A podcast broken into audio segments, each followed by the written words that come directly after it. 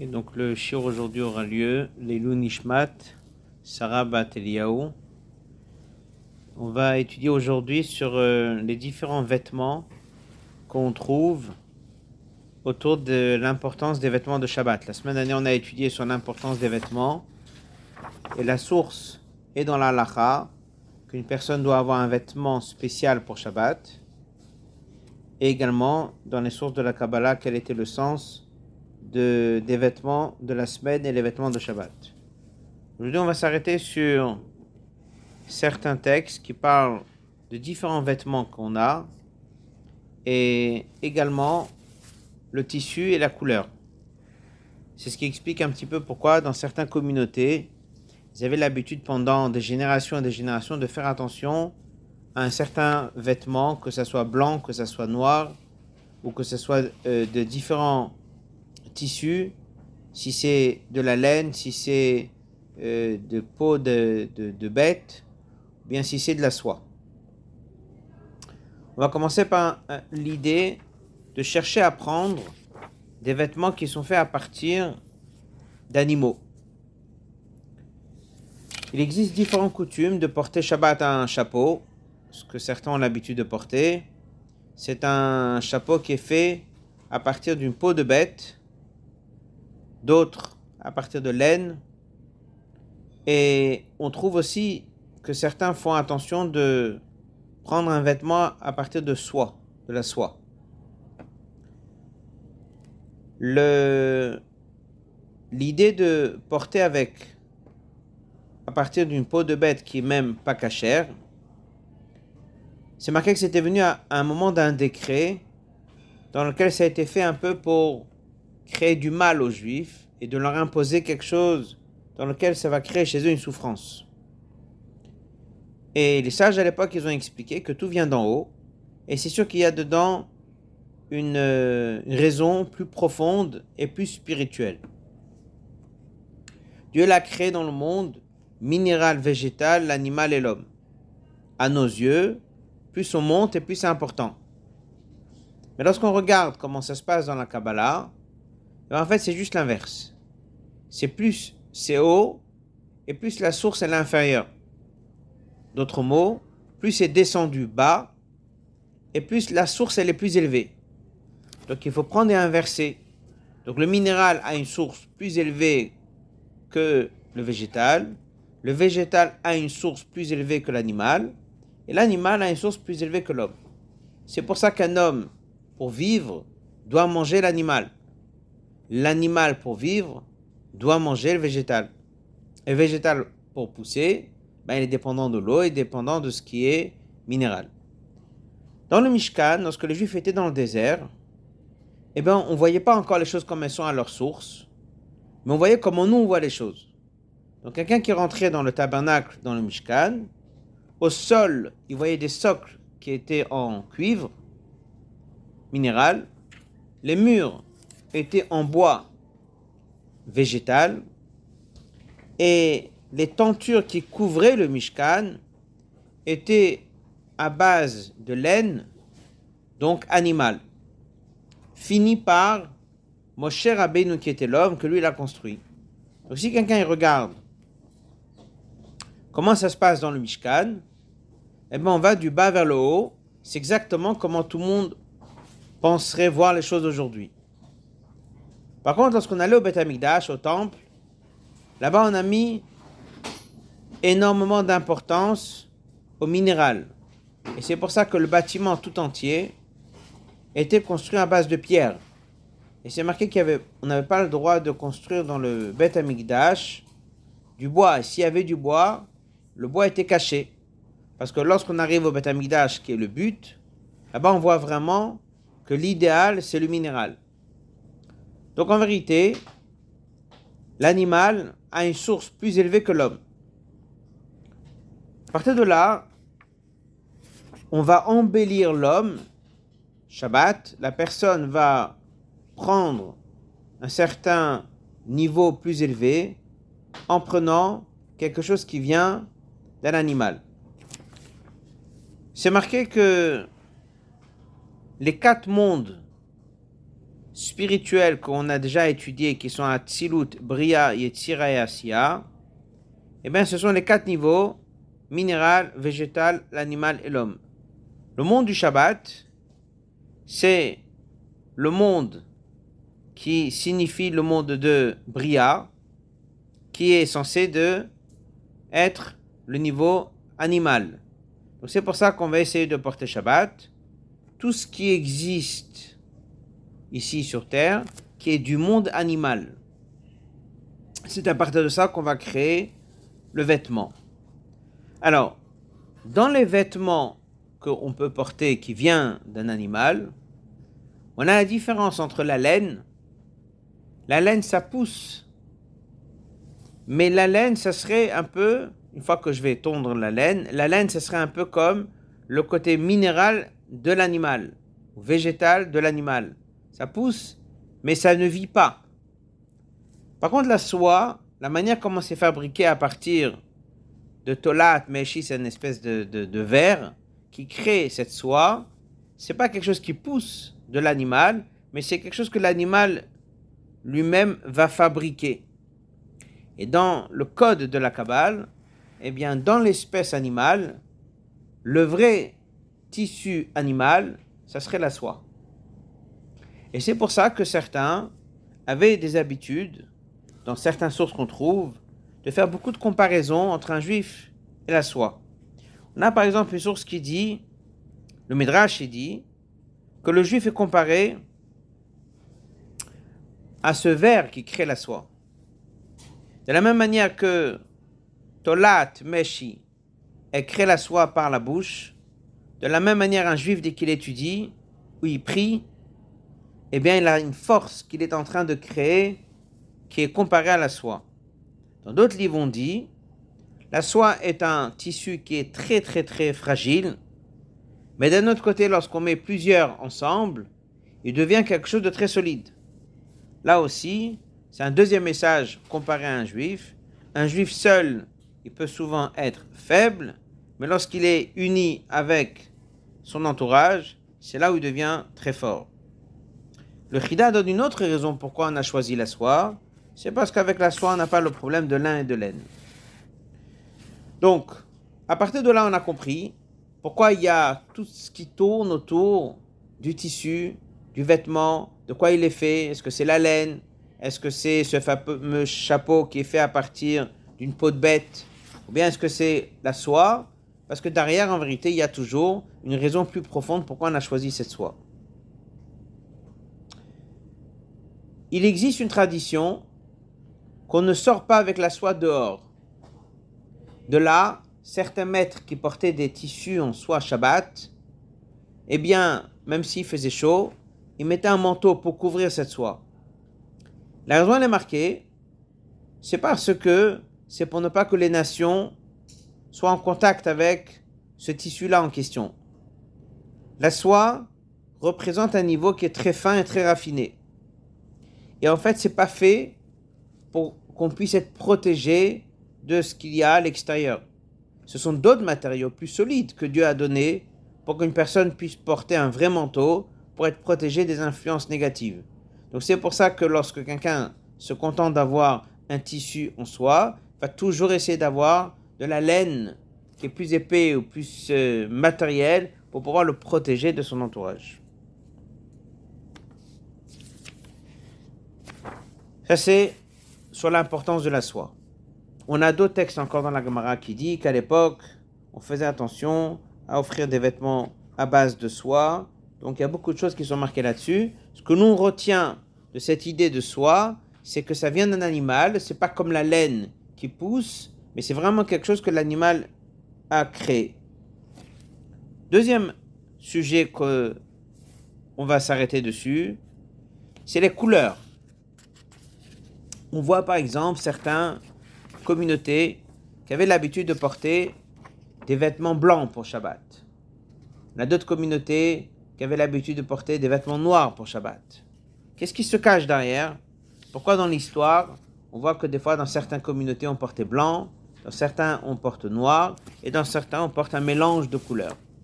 On va essayer de s'arrêter quelques mots sur qu'est-ce que c'est le principe du blanc où est-ce qu'on voit dans l'histoire le côté blanc? Et pourquoi est-ce qu'il y aurait cette importance de porter blanc Shabbat? Le, le Hari, le Harizal avait un élève qui s'appelait Rabbi Chaim Vital qui encourage de porter quatre vêtements blancs le Shabbat. Et donc ça c'est dans la Kabbale. Quatre vêtements blancs le Shabbat. Et il fait la comparaison avec les vêtements du Kohen. Les vêtements du Kohen étaient blancs il y en avait quatre. Il dit ça n'empêche pas qu'on peut porter aussi d'autres vêtements en plus de ces quatre vêtements, mais qu'on essaie d'avoir quatre vêtements blancs le Shabbat. Voilà ce qu'il écrit.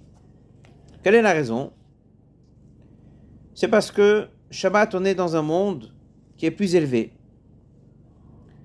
Et il raconte une histoire qu'il avait une fois, il a eu une vision de l'aneshama d'un grand sage qui, était parti de, ce vivant, il l'a a connu, il a vu cette neshama habillée complètement de vêtements noirs.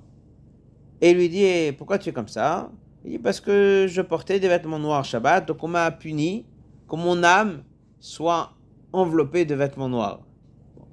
On a quand même l'habitude, comme on verra plus tard, de porter un vêtement noir, mais c'est ce que il ramène dans les livres de Kabbalah. C'est pour ça que vous allez avoir aujourd'hui en Israël des kabbalistes qui sont habillés complètement euh, en blanc, et c'est ce qu'on entend dans notre tradition. Dès qu'on remonte un petit peu, et des centaines d'années en arrière, on peut trouver des photos des grands maîtres, des grands sages, des personnes qui vont dire on a toujours porté blanc le Shabbat.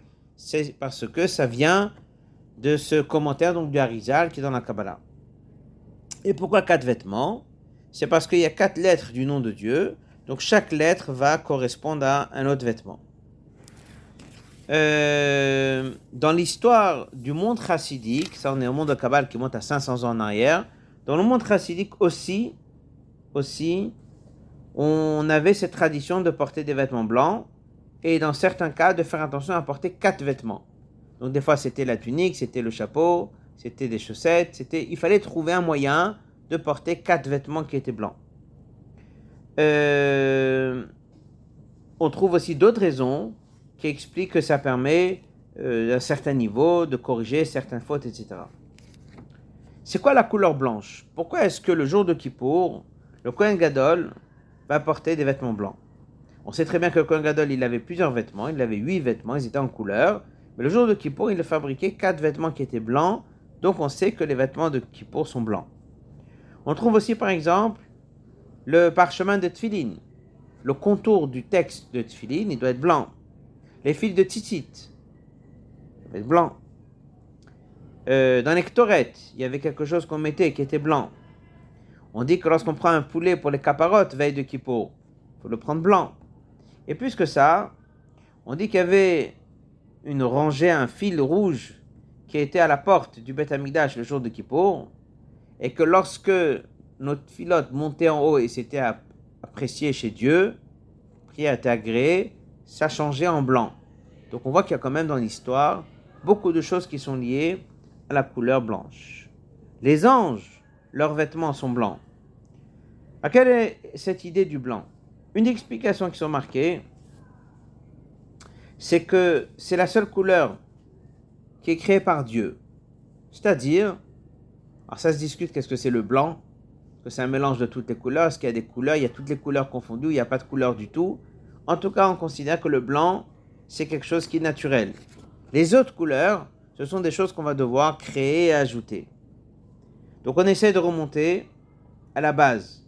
On trouve qu'il y a beaucoup de choses qui existent, que lorsqu'on va les brûler, lorsqu'on va les décomposer, la couleur partira et c'est le blanc qui va ressortir.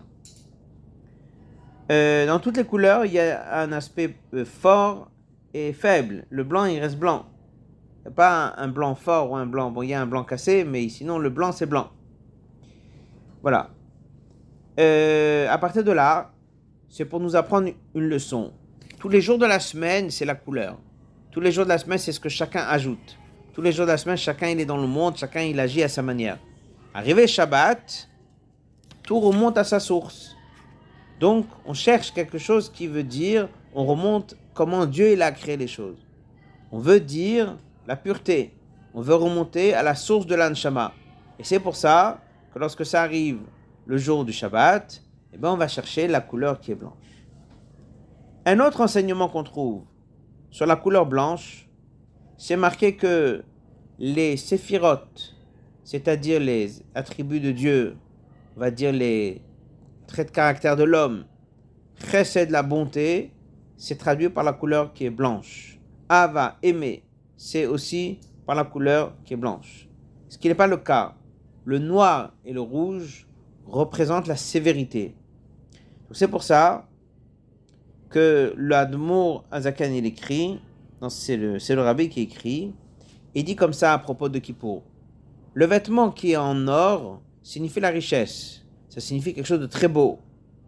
Par contre, la couleur blanche des vêtements de Kippour signifie la propreté, signifie la clarté et signifie quelque chose de spirituel qui est libéré de tout aspect qui est matériel. Le blanc signifie l'égalité entre les gens. Le blanc signifie le contact direct avec Dieu. Donc c'est tout ce qui est caché dans la couleur blanche et c'est ce qui a fait que pour beaucoup de communautés, que ce soit séfarade ou ashkenaz, depuis des années, ils avaient cette habitude de porter une djellaba ou une tunique ou un surtout, chacun selon ses habitudes, qui était entièrement blanc. Avec le temps, on trouve que d'autres coutumes se sont ajoutées. Et là, on a des fois des coutumes de porter noir. On a des coutumes de porter de couleur. Alors, qu'est-ce qui se cache derrière ce changement? Une des raisons, c'est marqué qu'il y a eu ce qu'on appelle Iridata. On n'est pas parfait comme c'était avant, donc on n'a pas cette euh, pureté qu'il y avait avant. Mais il y a qui disent tout simplement, avec le temps, on a découvert que la couleur noire, c'est quelque chose qui est plus important et quelque chose qui va honorer le Shabbat plus que de mettre tout simplement un tissu blanc. Un tissu blanc, c'est n'est pas quelque chose qui a une certaine importance. Donc, vu qu'on veut honorer le Shabbat, on va pas regarder l'aspect Kabbal, on va regarder tout simplement le comportement des gens. On veut que les gens portent un beau vêtement de Shabbat, donc on a encouragé le vêtement qui est noir. Il y a d'autres même qui ont écrit que la raison pour ça, c'est parce que le vêtement noir signifie euh, achna, c'est-à-dire le fait, on va dire un peu, le cœur brisé. C'est un peu ce que des fois les gens portent dans des conditions qui ne sont pas toujours des conditions très joyeuses. Et en fait, ce qu'on veut dire, c'est qu'on ne veut pas que la personne soit trop orgueilleuse. Donc, dès qu'on est Shabbat, on est attaché à Dieu. Dès qu'on est Shabbat, on est humble. Dès qu'on est Shabbat, on veut ne pas oublier que Dieu est maître du monde. Donc c'est une des raisons pour lesquelles on a changé le vêtement blanc vers un vêtement qui est noir. Et pour finir, nous avons des commentateurs qui disent pourquoi on a choisi le vêtement noir? C'est parce que lorsque les Juifs étaient dans le désert, chaque tribu avait son drapeau. Et chaque drapeau elle avait sa couleur. Le drapeau de la tribu d'Issachar, qui signifie l'étude de la Torah, Dieu nous a donné l'ordre de fabriquer un drapeau qui était noir. Donc ça veut dire que le noir était marquer le sens de l'étude de la Torah. Il existe aussi une explication que le noir était la pierre précieuse que était dans les douze pierres, qui était la pierre de Shoham. Shoham, c'était des pierres noires. en fait, c'était la pierre qui signifie la tribu de Yosef. Donc en fait, on a ici un lien avec Issachar, qui est l'étude de la Torah. On a ici un lien avec Moshe, qui est également les mêmes lettres que Shoham. Moshe signifie même dès qu'un juif n'est pas parfait, même dès qu'un juif il est dans une situation qu'on pourrait dire noire, il va quand même chercher à le défendre, il va quand même chercher à l'aider, comme on va en parler tout à l'heure sur la paracha. Et c'est pour ça qu'on a donc ce vêtement noir le jour du Shabbat.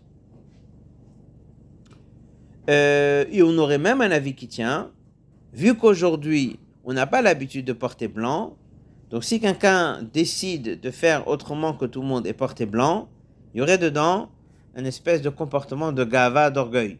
En fait, ce qu'il dit, c'est qu'il faut faire attention que dans chaque communauté, là où on est, essayer de faire un peu comme tout le monde pour pas que ça ressorte un comportement qui est euh, négatif. Le Chida, il ramène que déjà à l'époque de l'Agmara, les maîtres de Pumbedita avaient l'habitude de porter une tunique noire, et il dit qu'à un endroit où les gens ont en majorité l'habitude de porter noir, eh bien, il ne faut pas chercher à porter blanc, même s'il savait toutes les explications qu'on a étudiées sur la couleur qui était euh, blanc. euh, comme ça ou comme ça.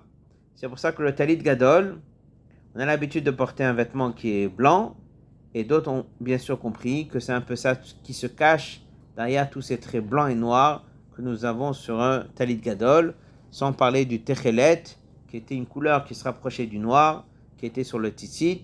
On comprend que ces deux sortes de couleurs ont un sens qui est très important. On va euh, étudier maintenant encore un chapitre. C'est euh, le principe des chaussures. Voilà. Alors, beaucoup de choses sont dites sur les chaussures. Euh, c'est quoi la différence entre un vêtement et une chaussure? Et est-ce que dans les coutumes de l'époque, est-ce que les gens avaient des chaussures différentes Shabbat que jour de semaine ou pas?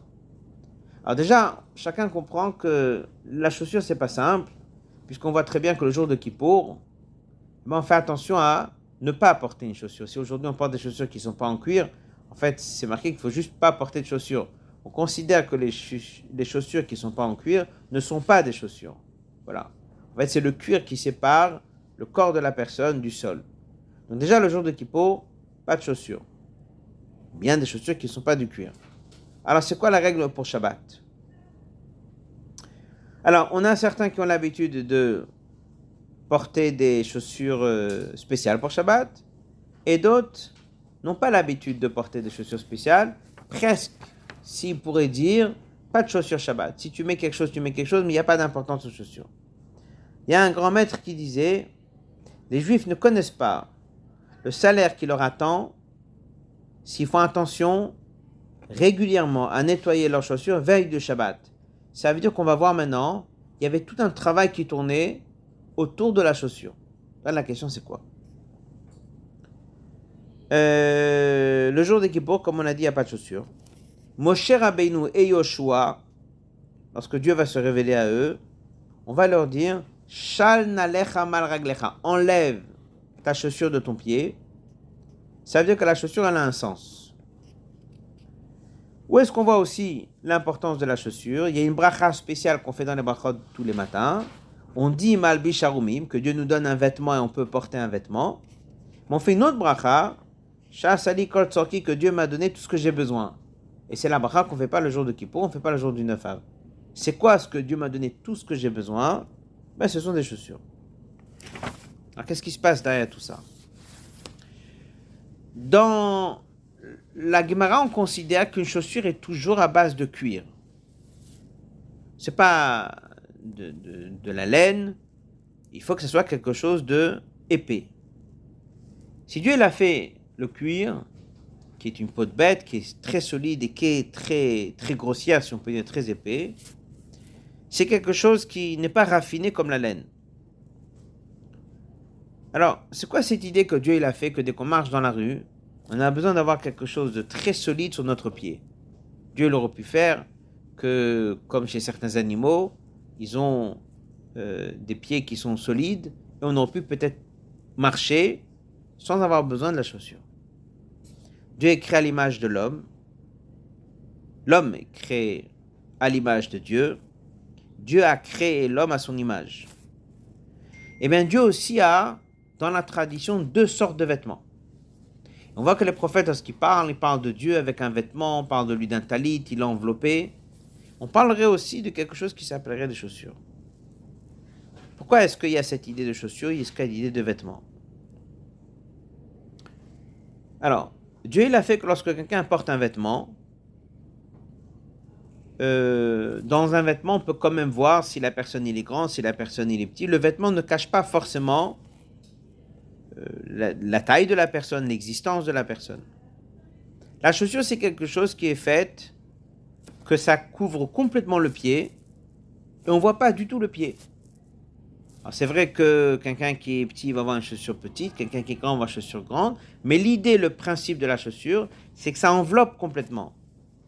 En fait, Dieu réagit dans le monde avec deux sortes de vêtements différents. Des fois, il est voilé, mais comme dans un vêtement. Ça veut dire qu'on peut comprendre que ici, c'est Dieu qui gère. Et des fois, c'est complètement caché. Ça va dépendre de quoi? Ça va dépendre dans quel domaine Dieu il intervient. Chez un tzaddik, il verra plus la main de Dieu. Chez un rachat, il le verra moins. En Israël, on verra plus. Dans un autre pays, on verra moins. Dans un lieu sacré, on va le ressentir plus. Dans un autre endroit, on va le ressentir moins. Et tout ça à l'image des deux sortes de voiles que Dieu met. Est-ce qu'il se met un voile juste comme un vêtement, ou bien est-ce qu'il met un voile qui est beaucoup plus important, qui est comme la chaussure? Partez de là, la question, pourquoi Kippour ne met pas de chaussures? On a la réponse. C'est parce que vu que Kippour, nous sommes comme des anges, et vu que Kippour, on ressent Dieu d'une manière très forte, donc on ne met pas de chaussures, parce que c'est pour nous rappeler que Dieu aujourd'hui est proche de nous, quand il n'a pas ce double voile, il n'a pas double, ce double vêtement en question. Il n'y a pas ce vêtement sévère, il n'y a pas ce voile épais qui a l'image d'une chaussure. Donc nous sommes comme des anges, et c'est pour ça qu'on ne porte pas de chaussures. Dès que je me trouve devant le buisson ardent, et Dieu se révèle, on enlève la chaussure. Pourquoi? Parce qu'il y a une révélation de Dieu. Lorsque Dieu parle à Yoshua, on enlève la chaussure. On rentre au Beth on enlève la chaussure.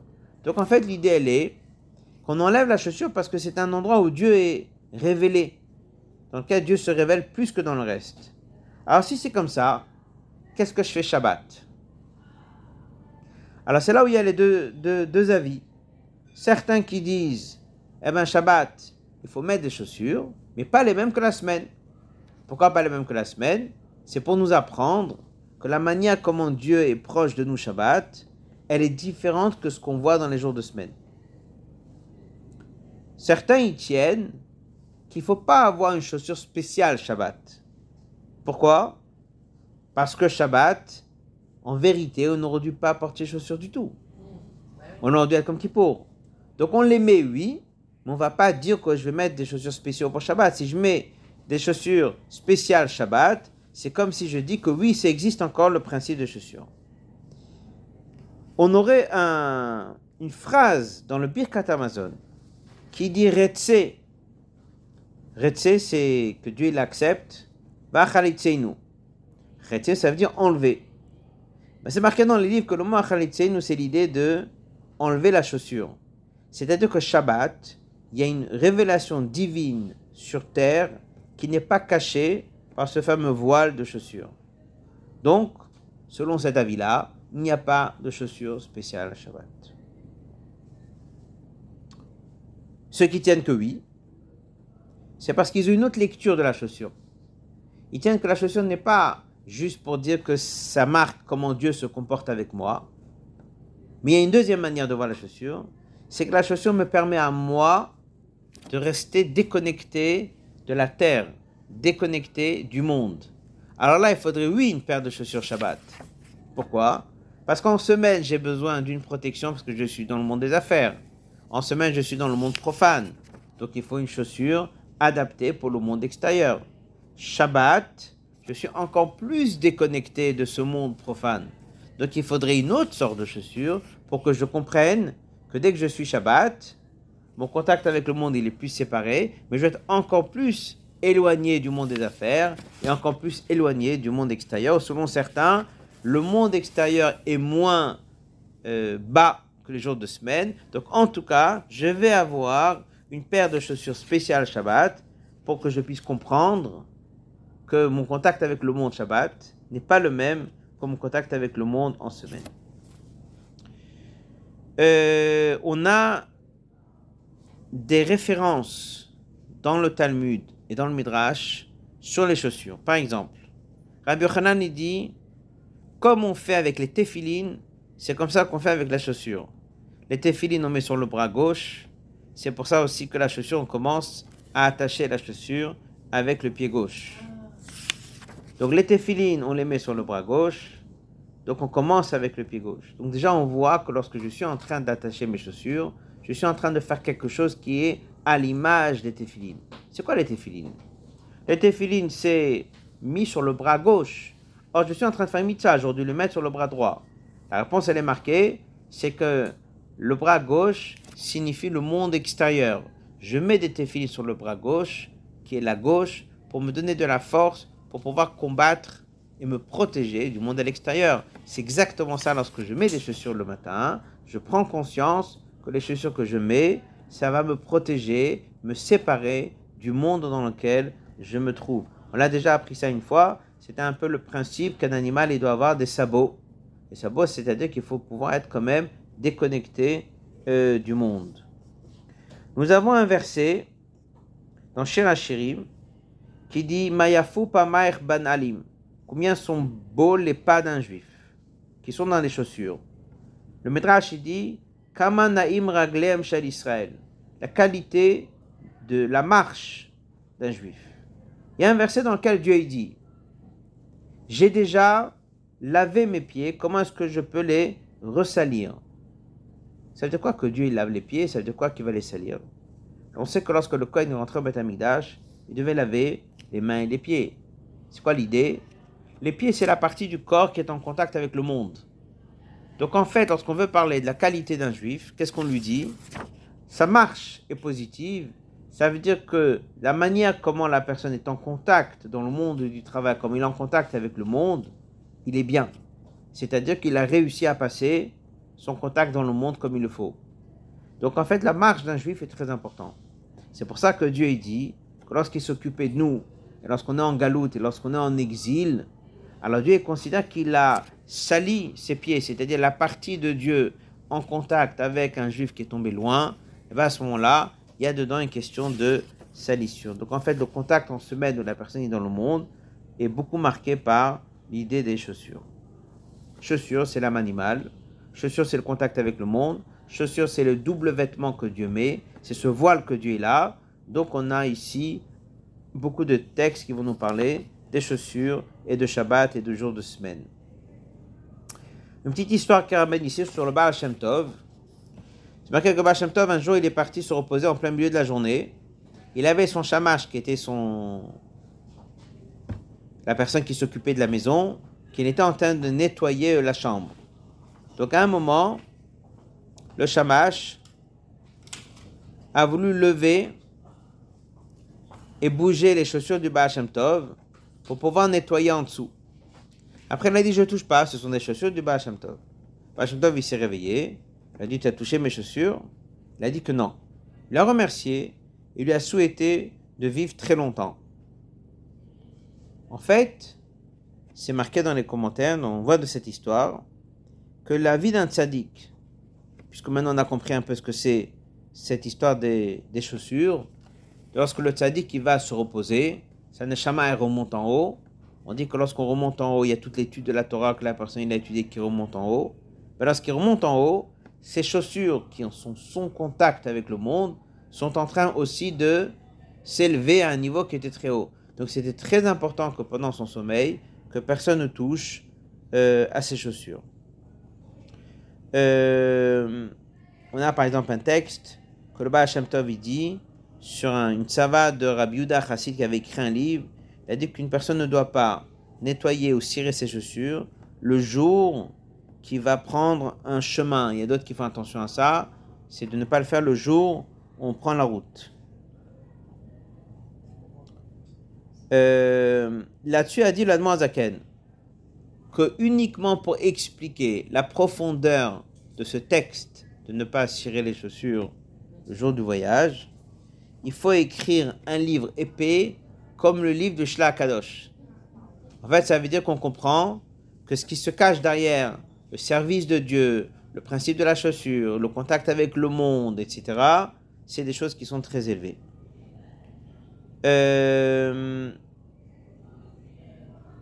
il y avait un, c'est marqué, Chanor, le Midrash, il le dit,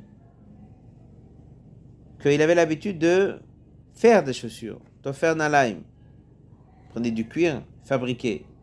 Et en mettant deux morceaux de cuir ensemble, il était en train à ce moment-là de réunir des niveaux qui sont hauts. On va finir ici avec une euh, histoire qu'on raconte, on raconte souvent c'est le Baal Shem Tov. Baal Shem Tov a raconté une histoire de ce qui s'est passé un jour au Gan Eden. Il dit que c'était le lendemain de Simchat Torah. Ben les, les, anges se sont levés. Ils ont vu dans le Gan Eden, en haut dans le ciel, beaucoup de paires de chaussures.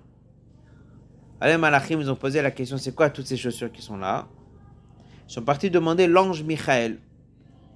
L'ange Michael, il a dit que les Juifs qui ont dansé dans toutes les synagogues Simchat Torah, ils ont tellement dansé, c'est pas comme aujourd'hui où les gens ils ont des chaussures et ils les changent souvent. Les gens avaient des chaussures abîmées qui étaient usées. Ils ont tellement dansé que en dansant avec les Sifré Torah, il y a qui disent que les chaussures étaient déchirées, d'autres disent tout simplement les chaussures se sont sanctifiées.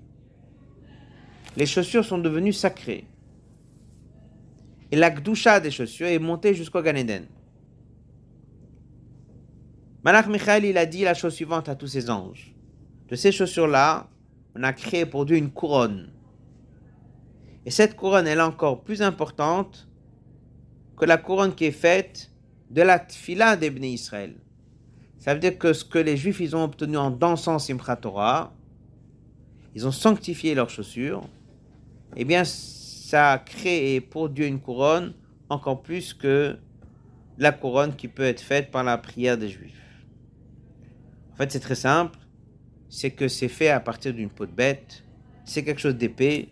C'est quelque chose de grossier. C'est du cuir. On peut le transformer, le rendre un bijou pour Dieu.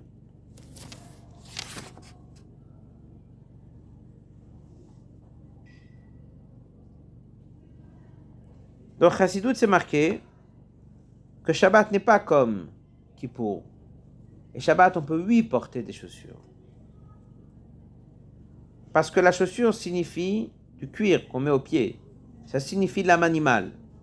Un juif est en mesure Shabbat d'élever son âme animale. Et c'est pour ça que il portera oui des chaussures. Voilà. Euh, une dernière explication qu'on trouve encore dans, dans des textes.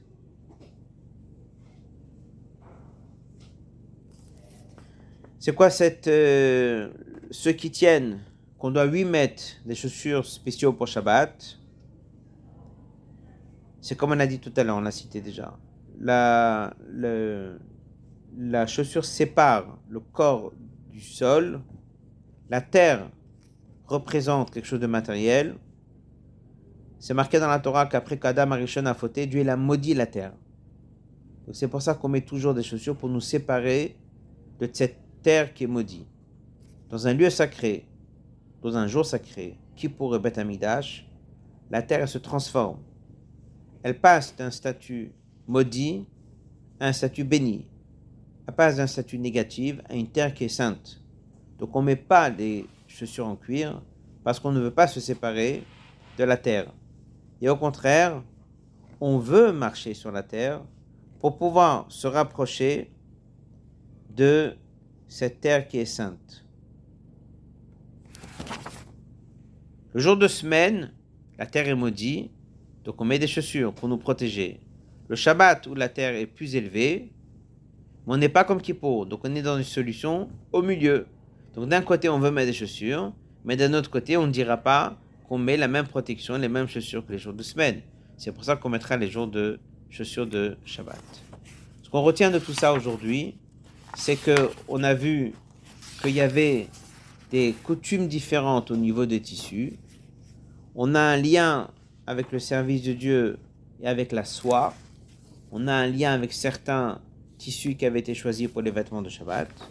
On a parlé du blanc et du noir. On a compris pourquoi certains avaient l'habitude de porter blanc. On retient quand même qu'on favorise un vêtement important pour Shabbat.